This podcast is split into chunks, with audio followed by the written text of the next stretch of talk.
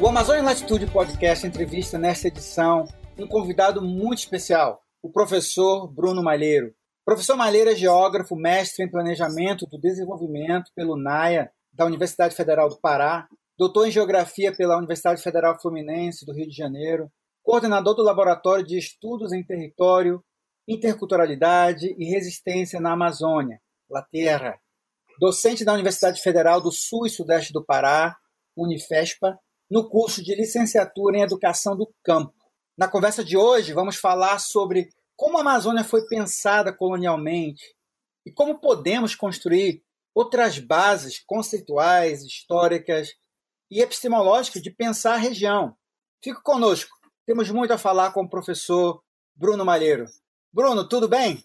Tudo bem, tranquilo. Bruno, eu queria começar esse diálogo aí falando um pouco sobre esses conceitos, né? A gente sabe que falar de colonialidade no, na região amazônica é um desafio. Inclusive pensar, mostrar, digamos, essas entranhas do pensamento, né? Desses, dessa epistemologia conceitual, esses conceitos sobre o pensamento colonial. Quando a gente se depara pensando a região amazônica, Bruno.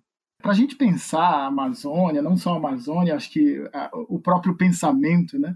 Tem um conjunto de intelectuais que, de certa maneira, só conseguiram pensar o que pensaram por estarem vinculados à luta dos povos, né? E também estarem em alguns lugares de enunciação do planeta, como no caso aqui a América Latina, vinculado a outras experiências históricas, né, distintas das que formaram o nosso pensamento eurocêntrico, vamos dizer assim, que tem trazido para nós algumas pistas analíticas, conceituais, epistemológicas, para a gente repensar o pensamento, que eu acho que essa é a ideia fundamental. Né? A nossa formação, inclusive como professores, tem marcas históricas eurocêntricas. Né? As nossas bibliotecas são fundamentalmente é, coloniais. Né? As nossas bibliotecas, nossas referências, elas têm lugares, se expressam através de nós. Né?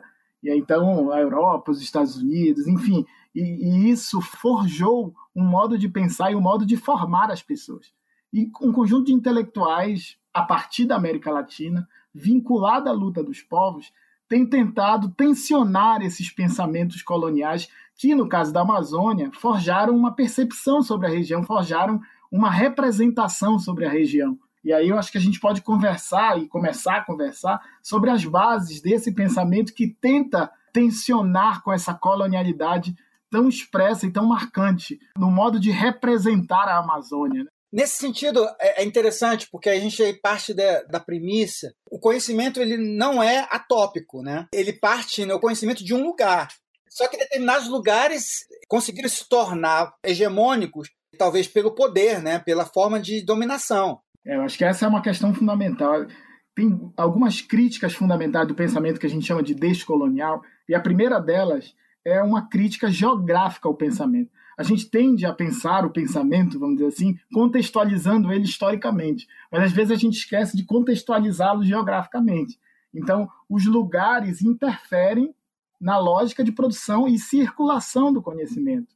Existe uma relação, então, desigual entre lugares de enunciação. E esses lugares de enunciação, a gente pode até dar exemplos né, mais, claros para ficar bem é, efetivo na nossa cabeça, não, não são só lugares geográficos, né?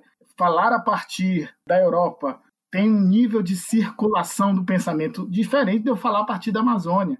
Mas também falar a partir de uma posição social do patrão tem uma, uma diferença de falar de uma posição social a partir do empregado. Então, os lugares eles interferem na circulação e no trânsito do conhecimento. Né? Eu acho que essa é a primeira crítica, uma crítica ao pensamento mostrando, olha, existem lugares que se forjaram como universais, como se fosse um pensamento atópico, né? E aí eu penso muito nos Estados Unidos, quando você vai entrar na internet, né? Você entra no ponto .com, né? Isso inclusive um professor me ensinou a ver desse modo, né? Os outros países todos, depois do ponto .com, a gente precisa identificar de onde se fala, né? Ponto .com. Então, quer dizer, como se a gente fosse um pensamento localizado ou tivesse que localizar de onde a gente fala, e como se existissem pensamentos que falassem de lugar nenhum. Mas eles escondem os lugares de onde falam justamente para se tornarem pensamentos universais. Eu acho que essa é uma primeira crítica. Então, a gente não faz uma crítica à universalidade. Eu acho que o pensamento indígena amazônico, por exemplo, ele tem uma força universal, mas a gente faz uma crítica a como se produziu historicamente a universalidade do pensamento, porque foi produzido fundamentalmente a partir de lugares, né, de alguns poucos lugares, de algumas poucas línguas. Né, e isso formou a nossa intelectualidade, formou os nossos pensadores. Uma segunda crítica, se eu posso já seguir aqui nas críticas desse pensamento, é a crítica histórica, né?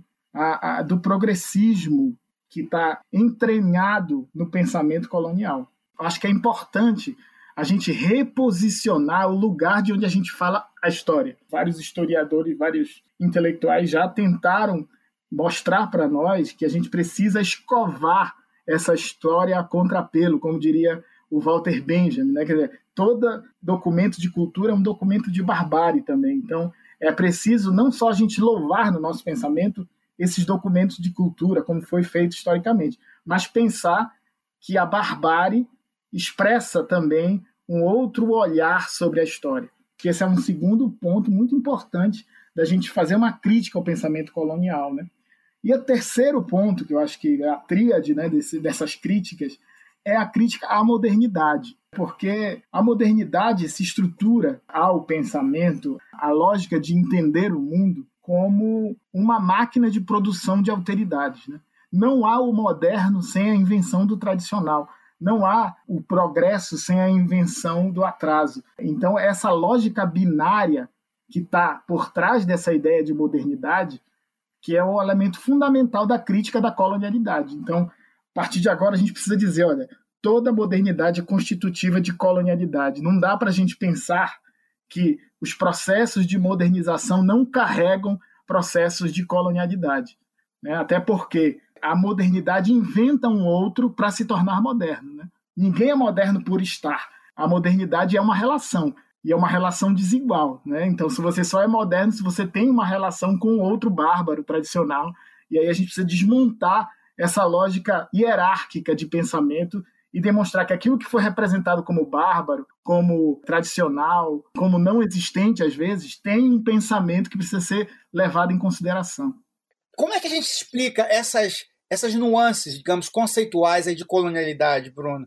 É, quando a gente está falando de colonialidade do poder, do saber, da natureza e até mesmo do ser, como é que essas colonialidades se manifestam ou como é que elas, elas ganham essa força, digamos assim, desse modelo, desse processo, né? Que a gente está, caso pensando aqui em relação à Amazônia, né? A força desse pensamento colonial sendo arraigado, sendo é, estruturado é, dentro da Amazônia, né? É, eu acho que tem algumas dimensões, algumas expressões e alguns conceitos fundamentais que esse grupo de intelectuais, falando a partir da América Latina, vinculado à experiência dos povos, começa então a pensar. Né? A descolonialidade do saber, assim, acho que essa é a ideia. O elemento fundamental dela é o reposicionamento dos ângulos de problematização, vamos dizer assim, né? Então, quer dizer, a gente inverte o lugar de onde a gente olha o pensamento, que é o que a gente estava falando anteriormente. Só que existem vários conceitos que ajudam a gente a entender isso, né? Aí você colocou alguns aqui, né? O primeiro, eu acho que é, é o que a gente está refletindo sobre, é essa ideia da colonialidade do saber. A Europa produziu, vamos dizer assim, uma lógica de estruturar o pensamento, uma, uma matriz de racionalidade, que se tornou um pensamento único universal, vamos dizer assim. Né? Como eu falei, as nossas bibliotecas têm uma hegemonia de determinadas línguas, têm uma hegemonia de, de lugares de enunciação. E isso forjou uma colonialidade do saber, ou seja, a gente sabe a partir dos outros, não da gente mesmo, né? ou não daqueles que estão próximos de nós. Acho que essa é, é, é a primeira expressão dessa colonialidade, né? como a gente forjou as nossas representações a partir de lugares de dominação e não a partir dos lugares dos dominados, vamos dizer assim, né? Isso a gente pode expressar como colonialidade do saber. Mas a colonialidade do poder, que é um outro conceito muito potente, é, e aí depois eu vou falar de vários autores. Um deles é o Aníbal, Aníbal Quirrano, que eu acho que são autores fundamentais de descortinar, né? pelo menos foram fundamentais para mim meu, na, na minha formação intelectual. E a ideia de colonialidade do poder, inclusive em diálogo, esses pensadores em diálogo com o marxismo, né? o marxismo fala em classes sociais, né? Só que o Quirrano vem dizendo, olha, as classes sociais também são produzidas por classificações sociais. A exploração do trabalho, ela também tem uma dimensão fundamentalmente racista, racial. A divisão racial do trabalho deu a condição para o controle europeu de todas as formas de trabalho e subjetividade e conhecimento na América Latina. Então, ao definir uma diversidade grande de etnias a partir da ideia de índio, você etniciza, você racializa sujeitos para justificar os processos de exploração do trabalho. Da mesma forma como aconteceu com a questão dos negros africanos. Então, os processos de, de, exploração do trabalho eles são eivados de racismo, de classificações sociais. E são essas classificações sociais que fazem com que a gente entenda a produção do valor na América Latina. Não dá para a gente pensar a produção do valor na América Latina da mesma forma que a gente pensa na Europa. Na Europa, os processos de exploração do trabalho, logicamente, que também existe colonialidade do poder na Europa, mas aqui isso é muito mais gritante, né? Como é preciso classificação social para você explorar o trabalho. Né? Então, acho que essa é uma dimensão. Só que alguns autores também colocam essa dimensão do ser, né? Eu gosto muito do Franz Fanon, né, e esse pensamento bebe muito nas fontes do Franz Fanon. Ele tem uma, uma leitura sobre as do que ele chama das regiões do ser e as regiões do não ser. O pensamento, vamos dizer assim, consegue compreender aquilo que é o ser, mas ele joga por um abismo da negligência, da invisibilidade, o não ser, né, que é aquele sujeito que é considerado não humano, jogado para um abismo em que ele pode ser matável. Então, esse não ser, essa inferiorização ou essa desumanização do outro que operou na, nos processos de colonização, a gente pode chamar dessa colonialidade do ser. Quer dizer, é um ser que não pode ser, né? por não ter as mesmas características do que define a ideia de ser eurocêntrico. Então, acho que isso é muito claro depois quando a gente for falar da Amazônia. Também tem uma ideia fundamental de colonialidade da natureza, porque o pensamento colonial ele dissocia sociedade e natureza. E, na verdade, mais do que isso, ele instrumentaliza a ideia de natureza. A natureza é sempre vista como um obstáculo a ser dominado, sempre é visto como algo sujo. Né? Eu, eu moro numa região aqui no Pará em que a lógica de expansão urbana, vamos dizer assim, através de loteamentos, é é a limpeza completa. E a ideia de limpeza é justamente cortar árvores. Né? Então, a nossa racionalidade está eivada dessa colonialidade da natureza. A natureza como algo sujo, como algo que precisa ser derrubado, como algo que precisa ser retirado, como um obstáculo. Né? E aí a gente não considera a natureza como a mãe natureza, como a Pachamama, como a Rutucara dos, dos Yanomami, né? que, são, que são outras expressões de não ver essa dissociação entre natureza e sociedade. Então, acho que a ideia de colonialidade da natureza é mostrar que também a gente esquece que existem outras formas de representar a natureza. Né? Inclusive, tem algumas feministas que estão colocando também essa ideia de colonialidade do gênero, né? justamente porque o pensamento, historicamente, é um pensamento patriarcal, situado a partir também dos lugares de enunciação masculinos. Né? Então, acho que são é, essas dimensões que compõem assim uma crítica potente ao pensamento colonial eurocêntrico, ou, como diria o Carlos Walter, que muito me influencia, né? inclusive algumas, algumas coisas que eu vou falar aqui tá na nossa relação de pesquisa com Fernando Michelotti, com Carlos Walter e outras pessoas também, né? Ele chama isso de eurocentrismo, né? Quer dizer, para identificar também os Estados Unidos nessa, nessa lógica de pensar aí. Gosto muito também do, do trabalho do Carlos Walter Porto Gonçalves, ele realmente tem sido também um, um, motivo de bastante motivação. A gente segue com essa mesma, dentro dessa mesma, digamos, percepção, né, de tentar entender esses meandros, porque essa sutileza, como você bem definiu, é muito sutil, porque às vezes você vê a própria a forma como a comunidade de poder, do saber, da natureza e do próprio ser e do gênero, ela vai entrando, ela vai se permeando ela acaba se tornando parte, digamos assim, de um modo de pensar dominante, em que precisa ter pensar fora dessa, desse contexto nos leva a, a um outro. Seja, esse outro, ou seja, o pensamento colonial nos, nos ajuda, talvez, a reposicionar o lugar de onde se pensa a história. Ou seja, pensar a Amazônia. Pensar a Amazônia, a gente sempre teve estigmas. A Amazônia é uma invenção, um signo, é, aquela questão da Amazônia como o novo. Mas aí pensar pelo outro, pelo esse processo, como você bem colocou, de modernização dessas ruínas, digamos assim, desses processos de modernização a partir dessas colonialidades constitutivas, isso nos leva a um outro, a um outro nível de, de, de pensar, de, de observar, de, de percepção da região, correto? Sim, sim. Acho que a primeira coisa a se perceber desse pensamento e a gente se reconhecer também como colonial. Não há uma ruptura radical de alguém como nós ou como qualquer um que é formado, forjado dentro de universidades, dentro de institutos, dentro de é, escolas, dentro de enfim, de família que é entrecortado por essas colonialidades que eu falei anteriormente. Então, eu gosto muito da Catherine Walsh quando ela fala assim: é preciso formar diferente do que a gente foi formado, né? Porque a gente foi formado colonialmente. E esse pensamento, por isso que ele exige, primeiro, uma implicação. Esses autores que pensaram, Aníbal Quijano, Henrique do Céu, Walter Minolo e vários outros, né? Marilu Gones, enfim, vários autores e autoras que pensaram, né, tiveram essa ousadia de pensar, é fundamentalmente porque foram implicados. E eu, quando cheguei nesse pensamento, também fui implicado por, pela luta dos povos.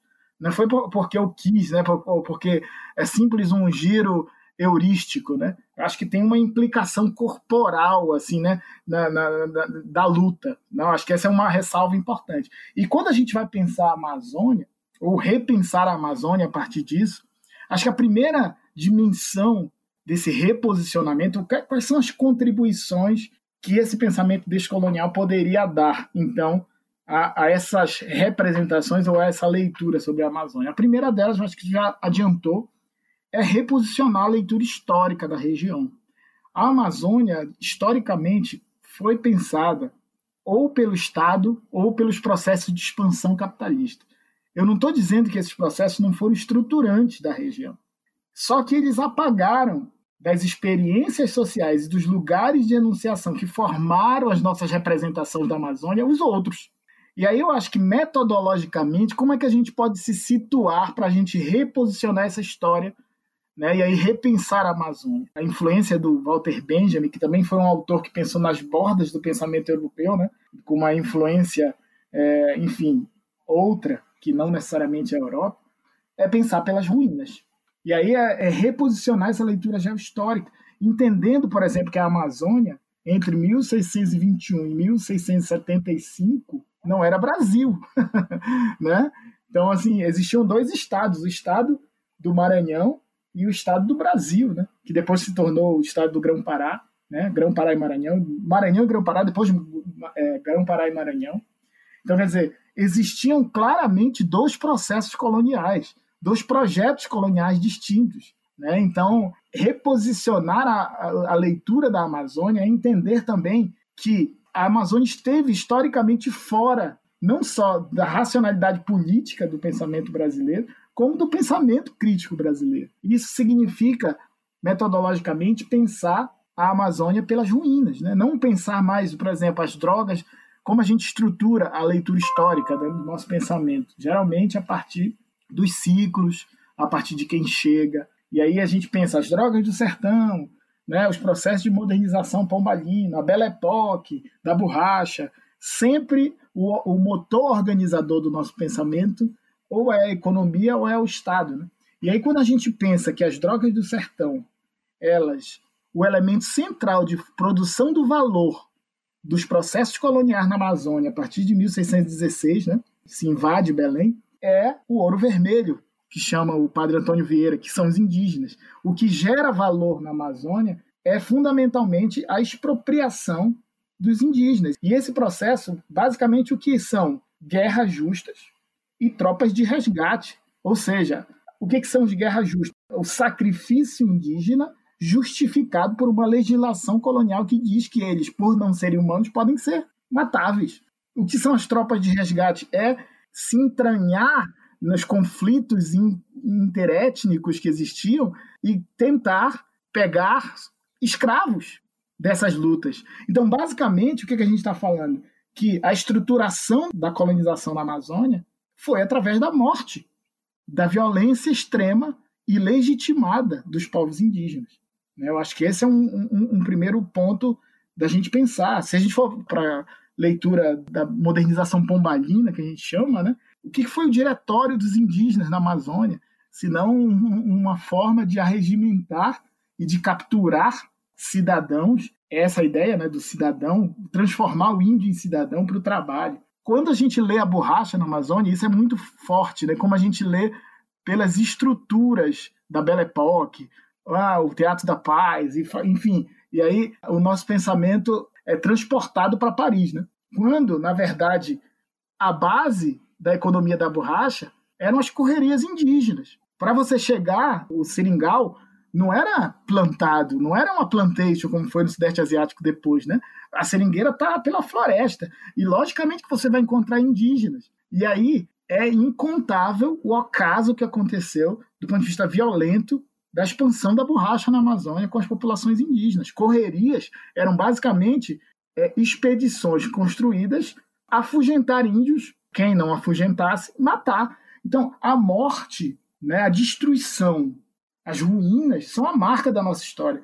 Então, a gente tem que parar de pensar a partir desse lugar da chegada do outro, é, da colonização, tentar ver pela violência desse processo, porque isso arranca de nós essa capacidade de, de girar né, o, o, ângulo. Quando a gente vai falar dos grandes projetos na Amazônia, né, é, a dona Antônia Mello, que é do Xingu Vivo, tem uma definição perfeita sobre o grande projeto. Fala que grande projeto? Grande para nós não, não tem a ver com, com, necessariamente isso que vocês estão falando que é grande. Grande para nós é a vida. Isso é um monstro. Gente não fala grande projeto, a gente fala projeto monstruoso. Quer dizer, é essa inversão que a gente precisa é ver que o capitalismo na Amazônia se estrutura historicamente como uma guerra aos povos. Quando se fala muito em fronteira, eu fico pensando que, às vezes, o próprio termo fronteira, isso também Carlos Walter fala, né, ele esconde o que está por trás da fronteira, que é uma guerra, que é o fronte. Né? Então, a guerra é, é o elemento central dos processos de expansão, seja do Estado, seja do capitalismo ou dos dois imbricados na Amazônia.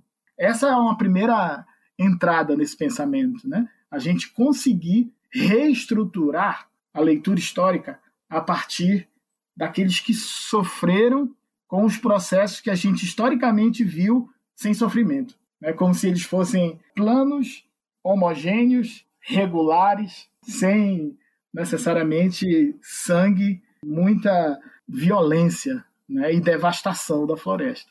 Eu acho que é esse um primeiro ponto, né? Que a gente pode até tirar princípios metodológicos disso, né? ler a história por ruínas, como é escovar a, a história a contrapelo, né? Outro dia, se me permite a, contar uma história rápida, a gente está num projeto aqui de os processos de mineração que às vezes são muito maiores numa escala que a gente não consegue acompanhar, né? E aí uma vez uma a bolsista me perguntou que ela estava meio desesperada, né? Mas eu não consigo, é tanta coisa acontecendo ao mesmo tempo que eu não consigo. Eu falei, metodologicamente, o que, que a gente pode fazer, né? saber juntar fragmentos potentes que nos permitam politizar o nosso presente. Então, a gente não precisa compreender tudo se a gente tem uma leitura de uma capacidade de politizar os fragmentos da história para interferir nas lutas do presente. É isso que me interessa, entendeu? Aí alguns podem até tensionar comigo, falar que isso não é coerente, mas eu acho que esse é um princípio metodológico do nosso tempo, das urgências do nosso tempo. Né? E aí eu acho que o terceiro princípio é assim, só existe essa violência e essa devastação que marcam a história da Amazônia, a história e a geografia da Amazônia, porque existe resistência à altura do tamanho da violência que eles estruturaram. É possível a gente repensar a Amazônia a partir daqueles que resistem. Se essas estruturações de grandes eixos de destruição, de grandes dispositivos de sangue na Amazônia, que são as grandes fazendas, que são os grandes projetos, que são esses monstros que atropelam quem está pela frente, eles só tiveram essa dimensão porque as resistências também tinham uma dimensão irrefreável, vamos dizer assim. Então, acho que essa é uma questão fundamental também. O tamanho da violência também nos diz que teve muita resistência, que também foi escondida, seja pela história, seja pela geografia, seja pela sociologia. Bruno, é uma própria fala do Aníbal que, no caso do Brasil, os negros não eram nada além de escravos, né? E a maioria dos índios constituía-se de povos da Amazônia, sendo desta maneira estrangeiros, né, um novo Estado. E aí é muito interessante, isso me lembra uma fala do, do Charles Trocati, quando ele fala que o Estado brasileiro ele emerge sem a Amazônia contra ela. E aí, ou seja, quando você fala nesse processo elegante e profunda, pensar a própria região a partir de, de outros dispositivos sobre aqueles que são violados pelos processos de, da, da, própria modernização que se, se acometeu. E aí isso lembra também uma fala que a gente conversando em outra ocasião, lembra essa desmonumentalização dos monumentos da cultura que é o Sim. que o Walter Benjamin fala lá no Monumento de Barbárie, né? E esse processo nos leva, eu diria, como esses conceitos toda essa amálgama, como você bem disse, né, de genocídio, essa amálgama de, de confronto e também de resistência, ela acaba nos, nos levando, Bruno, um modo de interpretação que às vezes no nosso presente ele tem uma, uma leitura completamente errônea do que foi.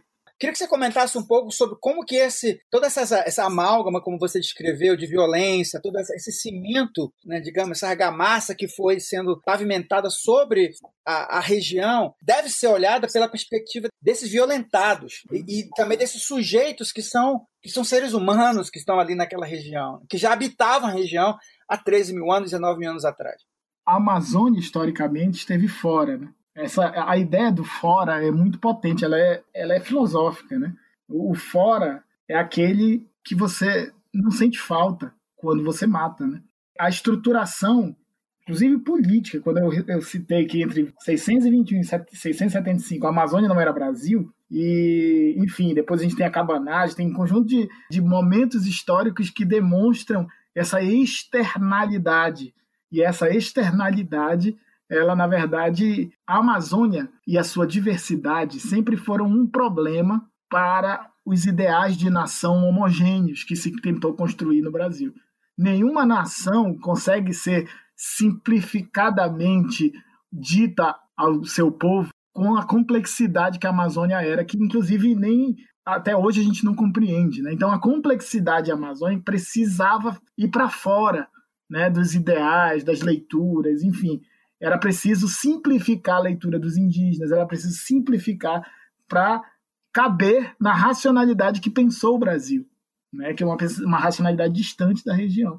Então, acho que esse é um primeiro ponto. Né? Assim, a Amazônia, historicamente, é um fora. Eu fiz um trabalho sobre os discursos políticos sobre a região. Peguei um pouco as narrativas, inclusive atravessando essa história de longa duração, e é impressionante como a narrativa Pombalina lá, é, enfim, 1755, quando é, o Mendonça Furtado, que foi né, indicado pelo Pombal, fala que a principal, o principal problema da colonização era que os indígenas estavam na mão da igreja, não do Estado. A igreja se formava um Estado dentro de um Estado. Ou seja, sempre o indígena vai ser o núcleo de poder e sempre é o controle do indígena que vai ser o elemento central para a colonização. Né? E o indígena sempre como esse externo, e a Amazônia vai encarnando essa exterioridade. Então, quando o Charles diz, que eu concordo com ele, que o Estado do Brasil. E aí tem outro conceito que eu acho que ajuda a gente a entender isso, que, era, que é o conceito de colonialismo interno. As nações são formadas por uma simplificação que violenta a diversidade étnica. Na verdade, os estados, todos os estados, né, são plurinacionais. Mas é preciso mononacionalizar os estados. E aí se exclui a nação Yanomami, se exclui a nação dos, as nações do Xingu, se exclui. Então, quer dizer, esse é um elemento básico de violência. Daí a gente precisar, como você colocou, né, reestruturar essas interpretações. Porque, historicamente, infelizmente, a, a academia, mas não só a academia, às vezes até os próprios movimentos sociais, alguns, é, estruturaram um pensamento sobre a Amazônia centrando nos monumentos de cultura. Você abre um livro didático sobre a Amazônia e é impressionante, isso me incomoda muito, como as páginas reservadas. Nós temos aí, ó, se, se a gente for pegar só a colonização, né, 616, fundação de Belém, enfim, eu nunca mais falo em expansão, né? Eu falo sempre em expansão e invasão, né? Não dá para pensar porque a modernidade é colonialidade, né? Não dá para pensar sem o outro. Se a gente pensar de 1616 a 1960, né, duas, três páginas. Aí você vai 1960 em diante parece que é um momento inaugurador da Amazônia. Você tem a maioria do livro se desenrola a partir dali, como se os grandes projetos, enfim, fossem os monumentos, quase como um faróis para entender o que é a Amazônia. Né? Então, acho que a gente precisa desmonumentalizar, porque a gente tem centros de referência analíticos da Amazônia que não são amazônicos.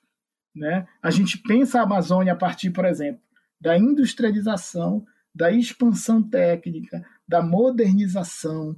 E aí a gente só consegue ver grandes projetos, a gente só consegue ver aquilo que se encaixa nessas representações.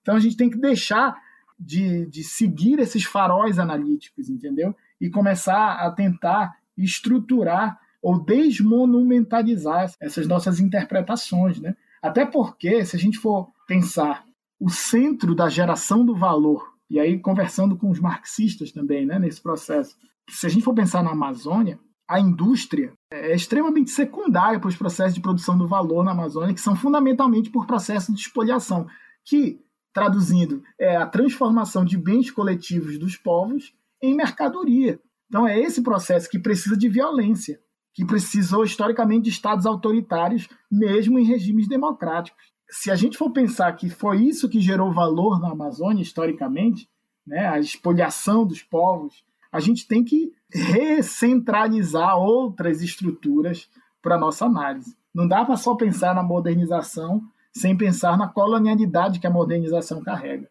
Não dá para pensar na indústria sem pensar que os processos de geração valor, de geração de valor, estão estruturados pela expoliação. Não dá para pensar na técnica sem pensar o devassamento que os sistemas técnicos significam na Amazônia, quando uma estrada, por exemplo, corta né, ou sangra comunidades indígenas. Para a gente desmonumentalizar, é preciso a gente ouvir os territórios. Não sou eu ou você ou ninguém que vai desmonumentalizar. Os, os territórios precisam ter lugar de enunciação nas nossas teorias. Os territórios indígenas, os territórios quilombolas, os territórios ribeirinhos, os territórios das quebradeiras de coco, os territórios dos assentados, eles precisam ter expressão no nosso modo de pensar. Eles precisam ter um lugar de interferência naquilo que a gente pensa. Porque senão a gente só pensa em estrada, em, em ferrovia, em grande projeto, nas estruturas da hegemonia e não pensa a vida que eu acho que é um elemento fundamental. Vou continuar aqui a, a análise, espero que eu esteja sendo é, compreensível né, no que eu estou falando. A gente precisa, para desmonumentalizar a análise, refazer as nossas representações espaciais, reconstruir nossos mapas. Eu tive uma experiência aqui no sudeste do Pará que a gente seguiu várias populações indígenas na história, vamos dizer assim, os fluxos indígenas de um determinado de três povos e a gente percebeu que os fluxos indígenas aqui, dos gavião, aqui dos Acran TG, Crica TG e Parca TG, ao longo da história, do século XIX para cá, que a gente conseguiu analisar, os fluxos desses povos forjaram o, o território que hoje a gente tem de Tucuruí, Imperatriz e Marabá. Esse triângulo aí, né?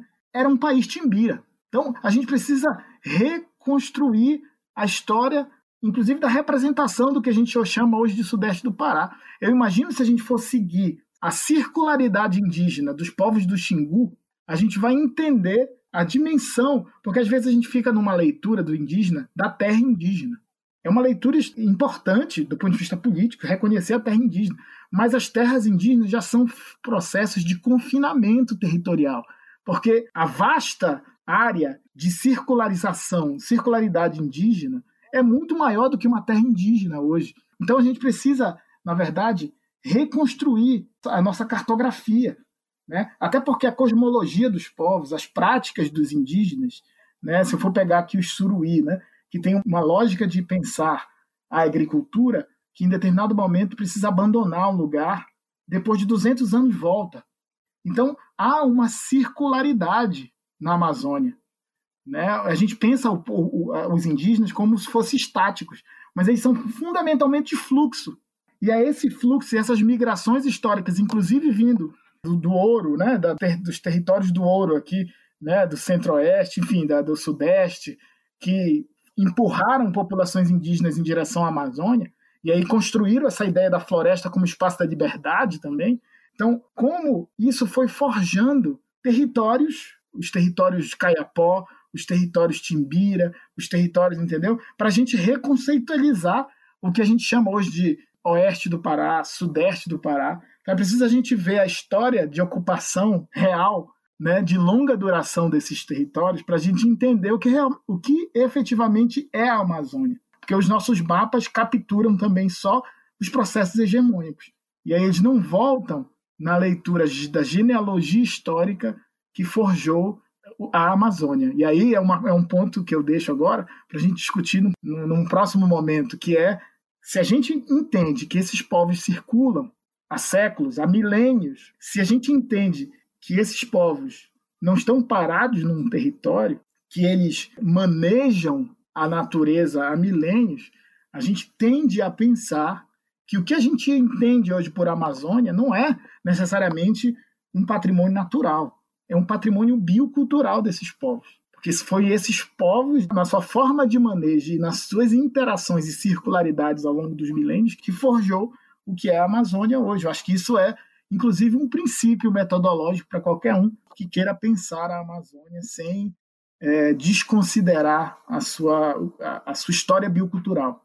É fascinante porque a, a desigualdade espacial epistemológica, somente, a gente reconhece, é suficiente só reconhecer Aí fica aquela pergunta: como reposicionar, né? Como você bem explica, né? Como reconstruir as matrizes né, de racionalidade que influenciam a, a nossa forma de pensar hoje, né? Nesse processo que você descreve, você acaba descortinando o lugar que a Amazônia pode assumir e deve assumir na geopolítica do conhecimento.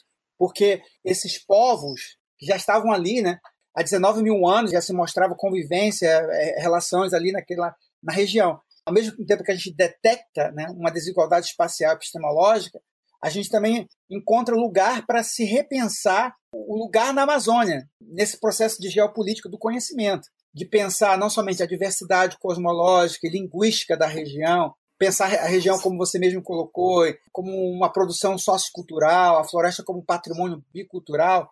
De que maneira esse giro epistemológico, esse, esse giro territorial, esse novo ângulo de pensar, esse outro repertório, digamos assim, de interpretação, mas de diálogo, como é que a gente poderia repensar que forças metodológicas, conceituais, os povos da região nos oferecem a pensar, professor? Acho que, inclusive, eu passei batido no conceito de geopolítica do conhecimento, né, naquele primeiro momento, que eu acho que é preciso explicar para a gente talvez entrar né, efetivamente nesse giro. Né? Essa ideia de geopolítica do conhecimento é muito potente porque ela nos mostra que há uma desigual forma de circulação de conhecimento a partir dos lugares onde esses conhecimentos são produzidos. Isso, inclusive, já é, ressaltou aqui, né? Que falar a partir de um lugar é diferente de falar a partir de outro. Né? Eu sempre dou um exemplo da música. Eu sou músico, né? Enfim, aspirante a músico. e quando a gente vai pensar nas premiações, a música amazônica é tida como música regional, né? E aí tem a premiação de música universal. Então, quer dizer, como a Amazônia, historicamente, foi atribuído um pensamento local, quando, na verdade, determinados lugares conseguiram se tornar lugares de pensamento universal. Só que o pensamento universal que se forjou como universal é um pensamento da destruição. É um pensamento que nos levou até um momento em que a invasão aos territórios florestais, a, a, a dinâmica da biodiversidade, nos trouxe um conjunto de agentes patogênicos, inclusive aí o coronavírus, como um, um elemento dessa da onde a, essa racionalidade nos levou. Essa racionalidade que se forjou como universal, né? esse pensamento da destruição, esse pensamento racional eurocêntrico que tira a magia da floresta, coloca a, a natureza como um subproduto da indústria. Né? Então, esse pensamento nos levou ao caos sistêmico e eu digo mais, a um colapso metabólico que a gente se encontra hoje. Daí é que a gente precisa reposicionar isso, já falei várias vezes, a palavra é, é, é bastante potente, né? Reposicionar a Amazônia, ou o lugar da Amazônia, nessa geopolítica do conhecimento universal. O que que então a Amazônia nos oferece? Eu acho que tem uma ideia que é premissa como eu já falei anteriormente. Né? De novo, vou, vou conversar aqui com vários autores. Né? A última glaciação ela se deu mais ou menos há 10, 13 mil anos atrás. Né? E a gente tem uma 19 mil anos de uma formação, enfim, cultural que a arqueologia descobriu na Colômbia. Tem também em Monte Alegre, no Pará, né, com essa temporalidade um pouco 10 mil anos. Então, quer dizer, se a Amazônia, como a gente conhece hoje, né, essa, essa floresta umbrófila densa, enfim, essa diversidade, o lugar com a maior biodiversidade do planeta se forjou há 13 mil anos atrás e existia gente aqui há 19 mil anos atrás, a gente tem de convir que é a coevolução, a coexistência, a copermanência, a conformação. Eu gosto dessa palavra, conformação, a formação, esse com com M, né?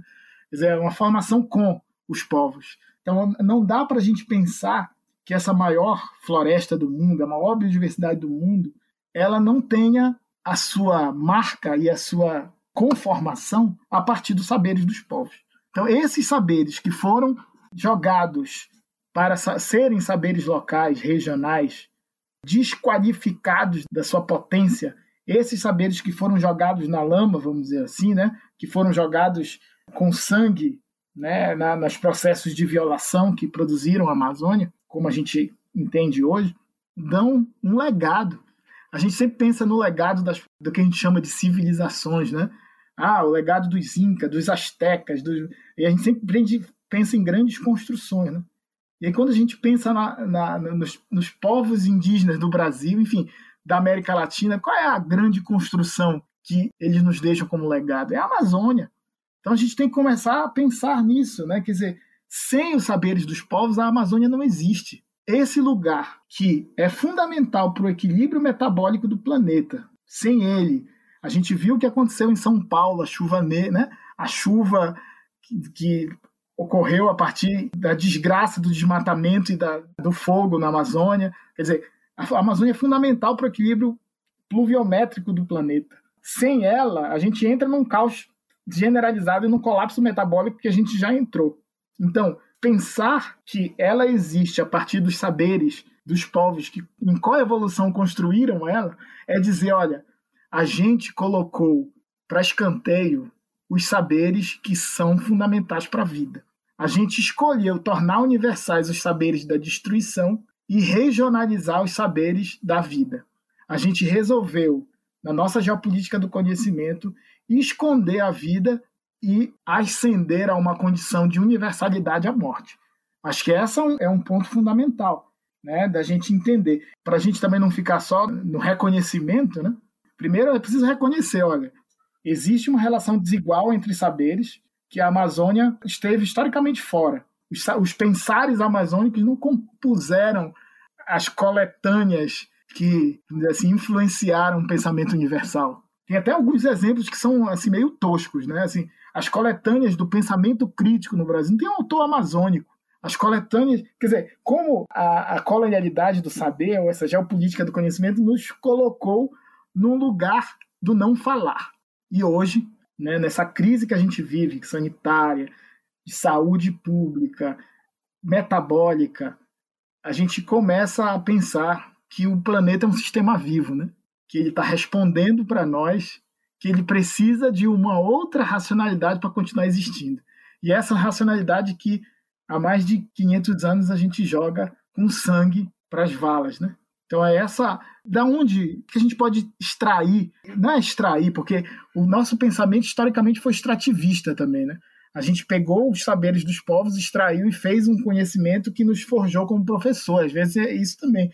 O que que esses, esses pensares amazônicos nos ajudam a reconduzir essa lógica de pensar a Amazônia ou de reposicionar a Amazônia no mundo?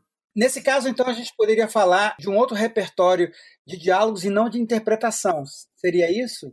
Tem um autor que eu gosto muito, que é o Arthur Escobar. Ele diz o seguinte: a cultura pode ser lida pelas interpretações, mas pela diferença radical também. Historicamente, a antropologia, por exemplo, forjou uma ciência da interpretação das culturas, né? como se um determinado sujeito fosse capaz de interpretar o que o outro é.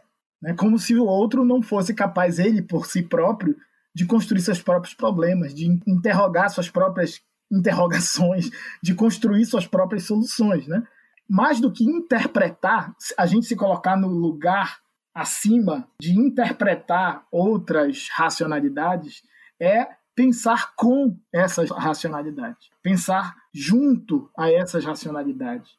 E aí tem alguns princípios que a gente precisa é, começar a debater. Em, em estados próximos aqui do Brasil, que inclusive compõem o bioma amazônico, né, não se fala mais de Estado nacional, se fala de Estado plurinacional. Eu acho que esse advento da pluralidade da nação e o reconhecimento jurídico dessa pluralidade leva a gente a entender que não há como se comprometer com esse pensamento, com esses povos, com esse patrimônio que eles nos deixaram, sem a gente entender que o primeiro passo para isso é reconhecer a autonomia deles. Autonomia territorial, autonomia de pensar, autonomia de agir, autonomia como um elemento central da gente pensar, então, não estados mononacionais, mas estados plurinacionais, em que os processos de autodemarcação, como está acontecendo no Xingu, como está acontecendo com os Carapó, como, tá, como os processos de autodeclaração, os processos de reconhecimento territorial, como uma tradução que o, os povos indígenas dão a um sistema jurídico, que é o nosso, pautado completamente na propriedade privada no nosso sistema jurídico nunca reconheceu o que significa terras indígenas, nunca reconheceu o que significa territórios comuns. Então, a autodemarcação dos povos, por exemplo, eles estão oferecendo um modo ágil, rápido e politicamente situado de autonomia territorial. Está na hora da gente reconhecer isso, né? Do ponto de vista jurídico a gente sempre pensa em desenvolvimento. Essa palavra, ela tomou é, as bases, enfim, de vários lugares dentro e fora da Amazônia para pensar a Amazônia. Das alternativas de desenvolvimento, a gente está na hora de pensar das alternativas ao desenvolvimento. E aí, desenvolvimento como uma palavra desmembrada, né? Desenvolvimento, que tira o envolvimento das pessoas, né? Então, é preciso a gente pensar essas alternativas ao desenvolvimento. E essas alternativas ao desenvolvimento, elas se estruturam fundamentalmente pelo modus operandi de conviver com a floresta dos povos. É o bem conviver ou bem viver que esses povos estruturam. Uma lógica de pensar, inclusive, que não separa natureza e sociedade. Natureza, tal qual a gente pensa, distante dessa ideia de humanidade, ela carrega uma humanidade. O Krenak tem uma frase que eu gosto muito, né? no penúltimo livro dele, que ele fala que se a gente tira os espíritos da natureza, a gente coloca a natureza fundamentalmente como um recurso de industrial. Quando a gente expulsa uma comunidade indígena do seu território, a gente está expulsando os espíritos da floresta. Essa leitura da humanidade da natureza, ou seja, que a natureza carrega outras humanidades, ela produz um fazer, ela produz um comer, ela produz um curar, ela produz um, um pensar que não hierarquiza, não pensa na destruição como elemento central. E aí a gente precisa sair dessa racionalidade de pensar a Amazônia ou a natureza ou a floresta como um supermercado, né? Que a gente vai lá e extrai alguma coisa, que a gente vai lá e pega alguma coisa.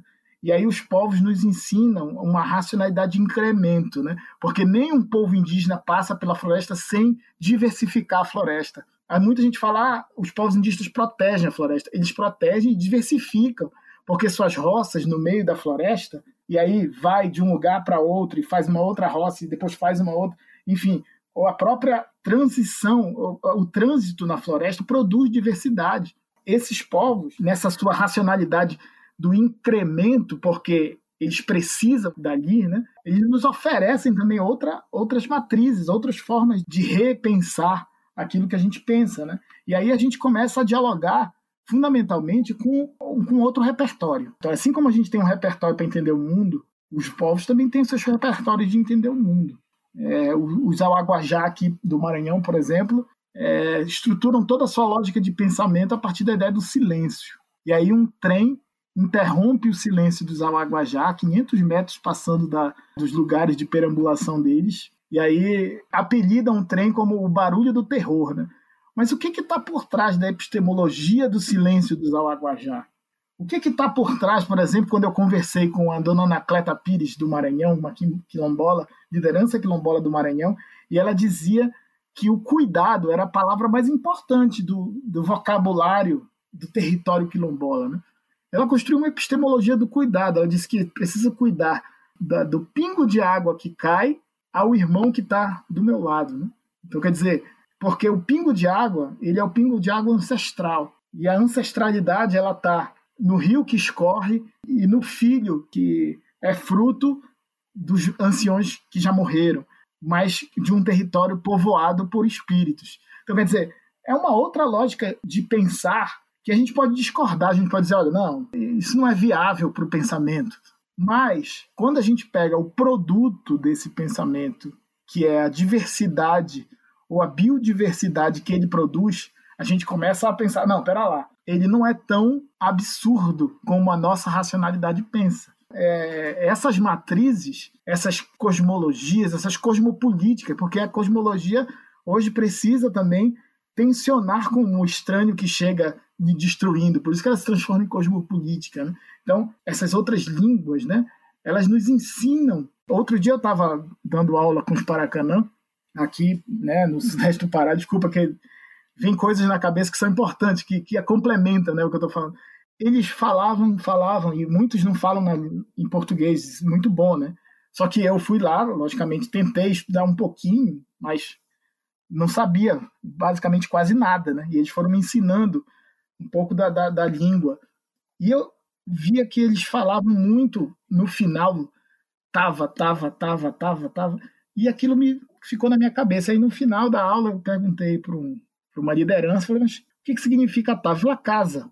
As palavras fazem com que eles sempre voltem para casa, né?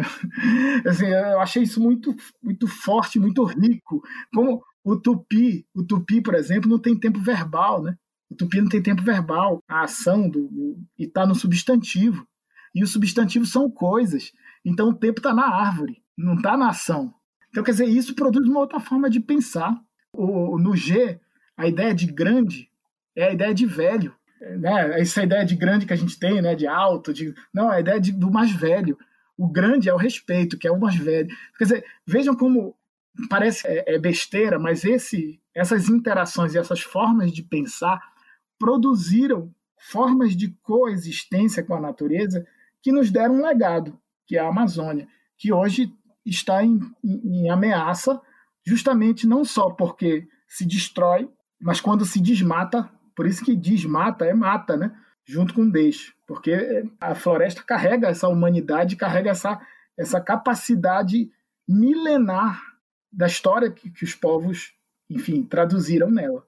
Então, por isso que é preciso a gente reposicionar ainda tem algum tipo de compromisso com a vida, é preciso a gente colocar esses pensares no centro e parar de desprezar e, e achar vamos dizer assim, que eles não têm algo a nos agregar, algo a nos dar. Né? Eu sei que às vezes isso parece muito difícil diante do, de tudo o que o pensamento ocidental já produziu, mas eu acho que a, a tentativa de reposicionar, de desconstruir aquilo que a gente tem como verdade às vezes, esses povos nos ajudam. E, e, basicamente esses povos já viveram muitos fins do mundo, né? Isso é muito importante também de falar.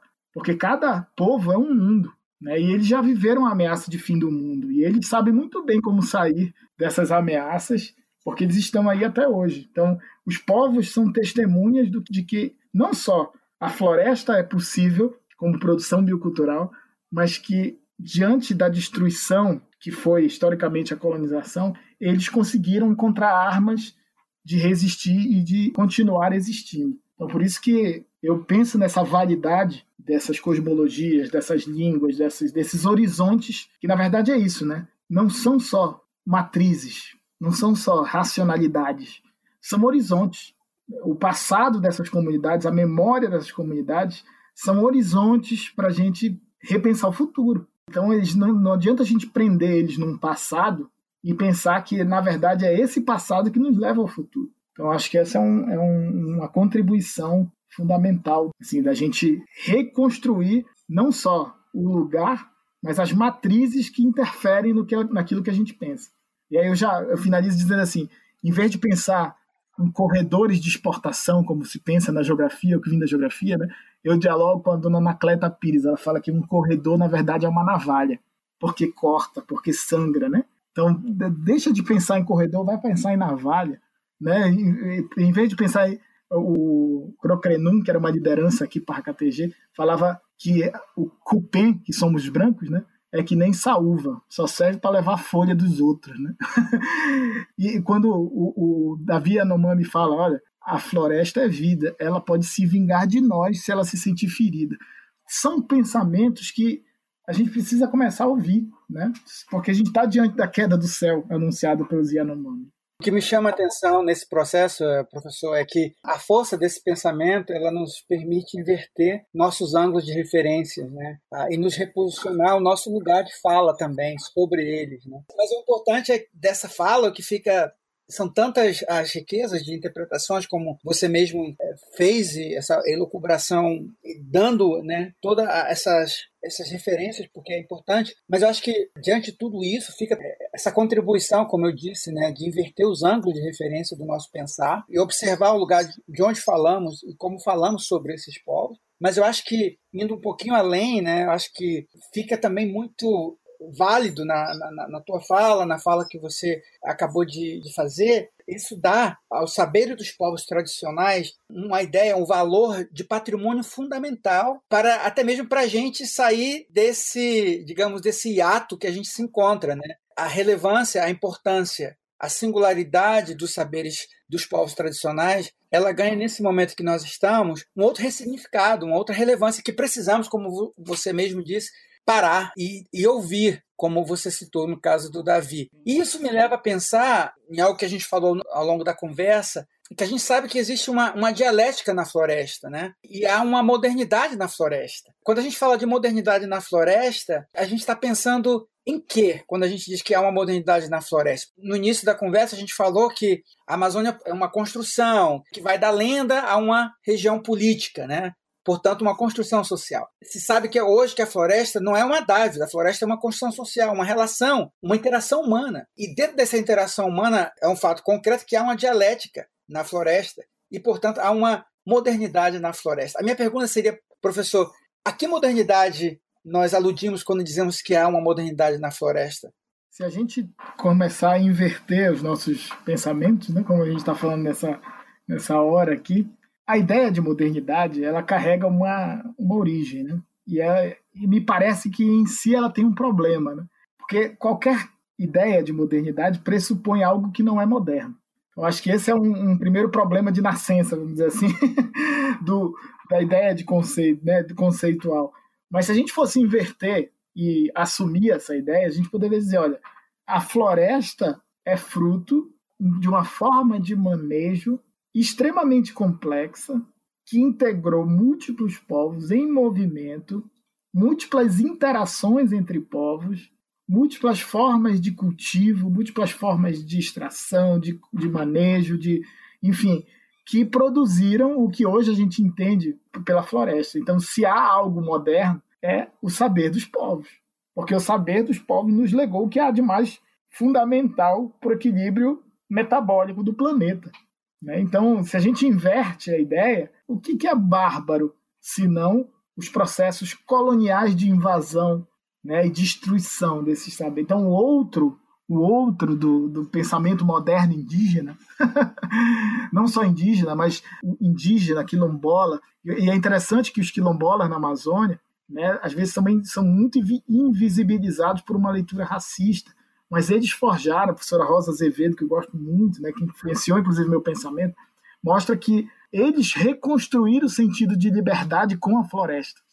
Os seringueiros reinventaram a sua lógica de pensar também com os povos indígenas. Então tem encontros virtuosos aí do, dos chegantes com os indígenas, que produziram também processos de produção extremamente complexo e diversificado, que são fundamentais para o metabolismo do planeta. Né?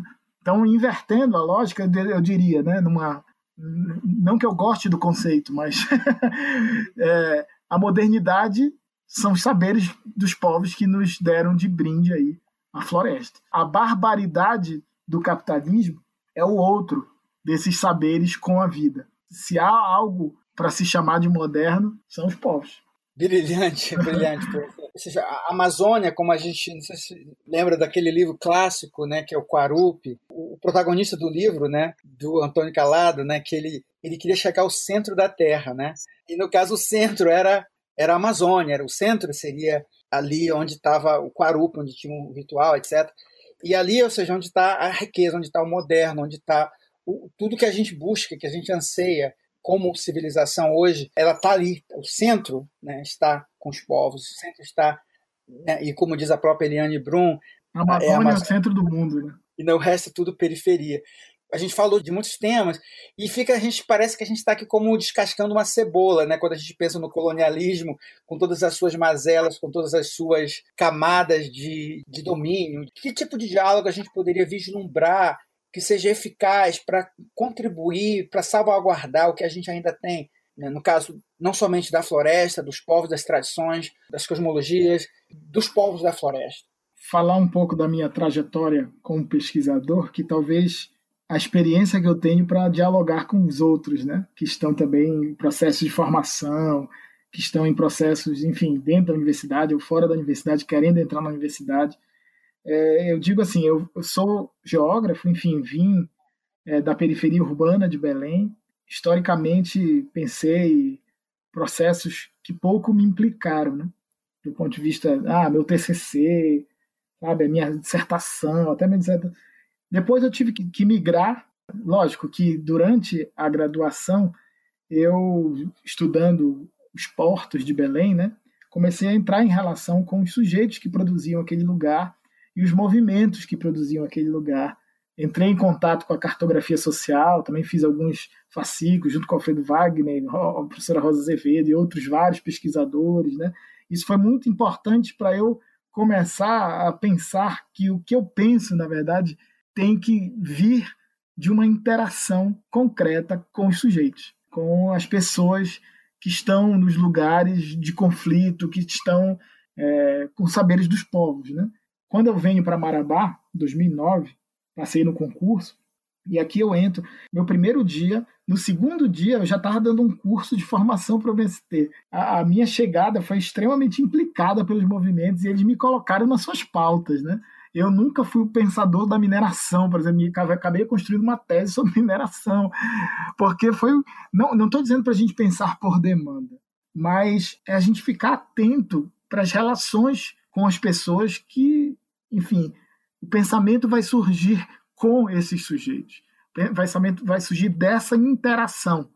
Então, o que eu teria a, a, a dizer sobre é, essa inversão, né, essas categorias, esses conceitos, só são possíveis de serem conduzidos numa pesquisa quando, se você tem uma relação concreta com as lutas sociais. Por isso que eu digo que o pensamento descolonial, aquilo que a gente chama de pensamento descolonial, é um pensamento implicado. Né? Aqui a gente está num podcast, porque se a gente tivesse numa palestra, nunca esse pensamento passa ao largo de uma interrupção, entendeu? As pessoas interrompem, porque é isso, o pensamento precisa interromper, porque às vezes, mesmo querendo ser descolonial, a gente é colonial, e algumas coisas que eu falei aqui, talvez anteriormente, soem para alguns sujeitos como extremamente colonial. Então, é um pensamento que precisa de implicação, sabe? E a, a, a gente precisa se implicar na luta dos povos, a gente precisa se implicar na, nos conflitos. Assim, é, o conflito sempre guarda dois ângulos, pelo menos, sobre uma questão, né? como diria de novo Carlos Walter. A gente está na Amazônia num lugar privilegiado do pensar. Né? A gente já, já disse isso, né? a gente está no centro do mundo.